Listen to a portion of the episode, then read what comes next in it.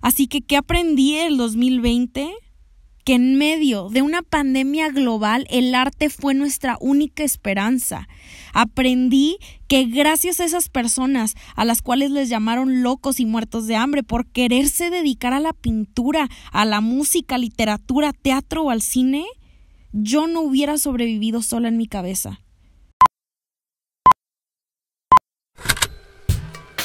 Con Hablemos Arte vamos a hacer que hablar de arte sea algo común, aunque no sea nada común y que sea de todos, no solamente el experto. Te lo juro que no te vas a aburrir. Bienvenidos a mi gente bonita, hablemos arte, un nuevo episodio del podcast. Estoy feliz de tenerte aquí de regreso otro miércoles y más hoy porque por fin, oigan, vamos a celebrar el fin del 2020, nuestro episodio especial de cierre de año. No sé si siguen el podcast religiosamente desde que empezamos, pero el año pasado hice un capítulo de lo que el 2019 me enseñó del mundo del arte. Y me puse a escucharlo esta semana como para ver qué era lo que había dicho o qué era lo que aprendí del 2019. Y Dios mío quedé, o sea, me dio mucha, mucha risa eh, escucharme decir cosas como el 2020 va a estar increíble y vamos a empezar el año con todo y a ver qué nos espera 2020, sorpréndenos. Y vaya que nos sorprendió. Pero oigan, lejos de, de burlas y chistes y todo, eh, sí hubo muchas cosas que dije que realmente hasta la fecha sigo reaprendiendo. Eh, hablé de cosas como que todos sufrimos del síndrome del impostor, como la mayoría de los artistas no sienten que hacen lo suficiente o no se creen su grandeza. Eh, hablé del arte conceptual, de la importancia del contexto para juzgar, el rol que tenemos como espectadores, el rol que tienen los museos para poder entender el arte que exhiben, en fin. Y hoy, oigan, un año, un año exacto después, quisiera compartirles lo que el mundo del arte me enseñó a mí, Roberta, en el 2020. Hubo muchas cosas que cambiaron y otras que no tanto. Así que aquí les va una reflexión o una recapitulación de estos meses, lo que pienso, mis aprendizajes y lo que me llevo. Creo que todos estamos de acuerdo que el 2020 fue un año que cambió absolutamente todo cambió la vida como la conocíamos, pasaron tantas cosas desde que empezó el año, los incendios de Australia nos demostraron la huella que le estábamos dejando al planeta, pero vimos también cómo nos unió más como seres humanos, nos reunimos para ayudar, para dar la mano, para recaudar fondos, las mujeres nos unimos en nombre de todas de las que ya no están, las que nos arrebataron, salimos a las calles, rayamos paredes. El arte como protesta fue el medio para hacer que la gente nos pusiera atención. Saqué el video del arte como protesta en mi canal de YouTube, lo hablé en el podcast también, traté de poner mi granito de arena entre tanto caos y después George Floyd, Breonna Taylor, tantos nombres, tantas vidas, marchas por todo el mundo, carteles, grafitis, gritos. El mundo empezó a abrir los ojos ante tanta injusticia. Pero después, cuarentena. COVID-19.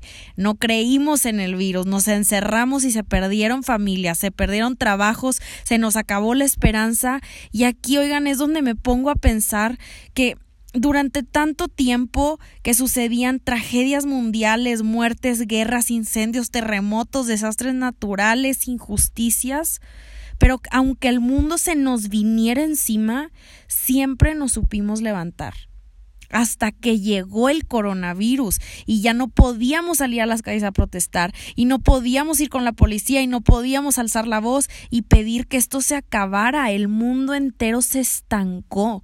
Nos encerramos figurativamente y literalmente hablando y nunca habíamos vivido algo así. ¿Cómo íbamos a mantener a nuestras familias, la economía, los hogares y los trabajos a flote? ¿Cómo? Nadie nos había preparado para esto. Nadie nos preparó para un encierro, para las muertes, el miedo. No sabíamos qué hacer. Para los incendios la solución fue apoyar. Para la discriminación y la violencia la solución fue la marcha. Pero para el coronavirus, y escúchenme bien, oigan, la solución para el confinamiento fue el arte. Roberta, pero ¿cómo que el arte si los museos cerraron, se recortó el personal de todos lados, gente perdió trabajos, galerías quebraron, artistas no tenían dónde exhibir trabajos?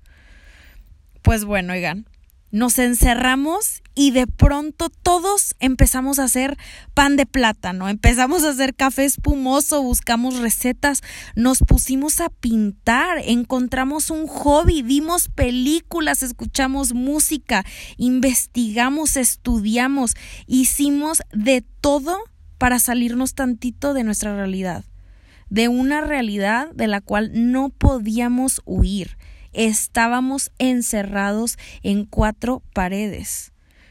Y las cosas, por más espantosas que estuvieran, esos cinco y diez minutos que le dedicabas a pintar, a escuchar, a ver, a lo que fuera, era nuestro escape. Así que, ¿qué aprendí del 2020? Yo aprendí que en medio de una pandemia global, el arte fue mi única esperanza, fue nuestra única esperanza. Sé que es un tema complicado, tampoco quiero que me malentiendan, estoy consciente de que el arte no salvó al mundo, no lo salvó, pero nos ayudó. Nos ayudó a juntar fuerza para salir adelante. El mundo real es trágico y espantoso y el arte nos abre las puertas a un mundo humano y mucho más bonito para vivir. Yo aprendí en el 2020 que de no haber sido por esas personas a las cuales les llamaron locos y muertos de hambre por quererse dedicar a la pintura, a la música, a la literatura, al teatro o al cine, yo no hubiera podido haber sobrevivido en mi cabeza.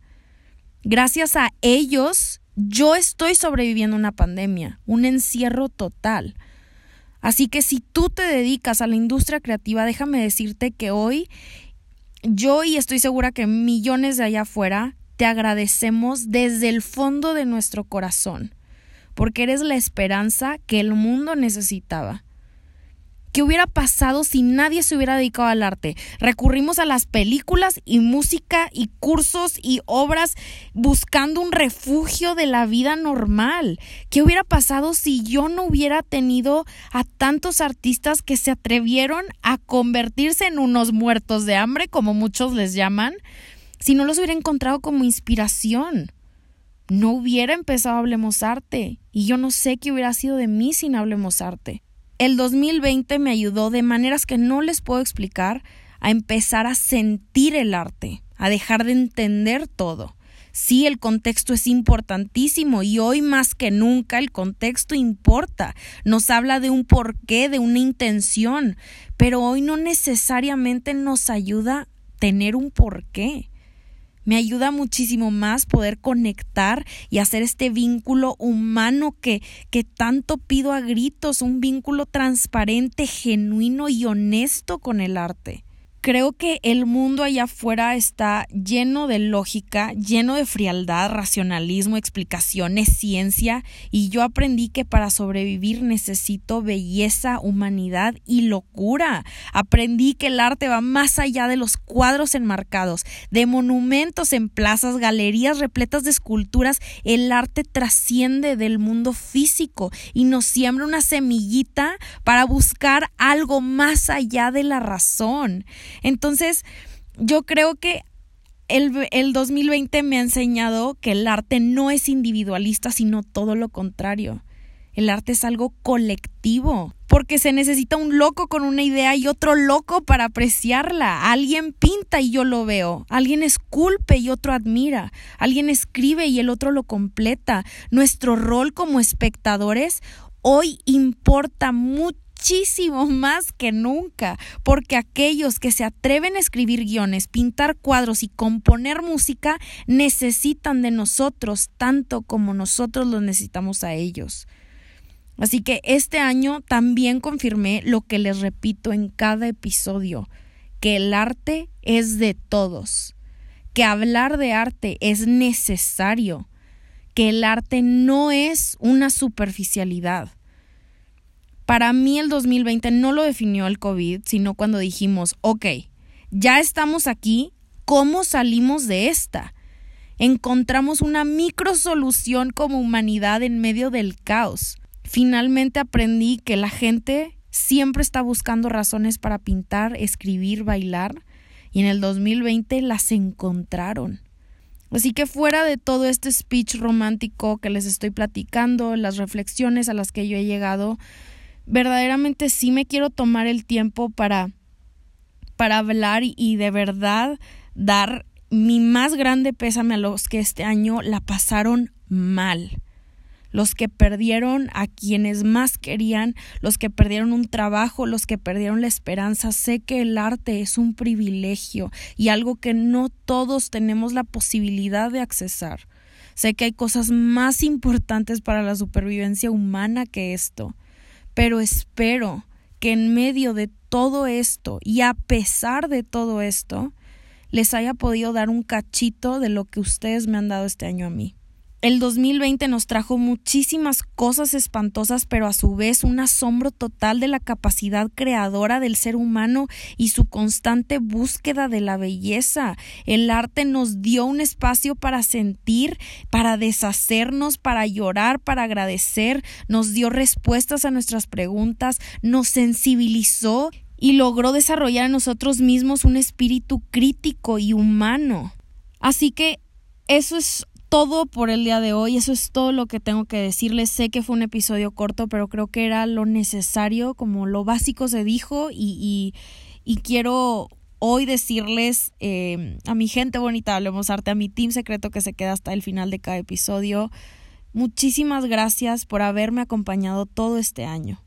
Gracias por ser parte de mi 2020, estar cuando más lo necesitaba, escucharme cada miércoles, verme en cada video, mandarme mensajes, seguirme el rollo en cada discusión, su apoyo, su todo. Así que muchas, muchas gracias. Nos vemos en el 2021. Espero que sea muchísimo mejor que el 2020. Les mando un abrazo gigante hasta donde quiera que estén y ya saben que como siempre, hablemos arte la próxima semana.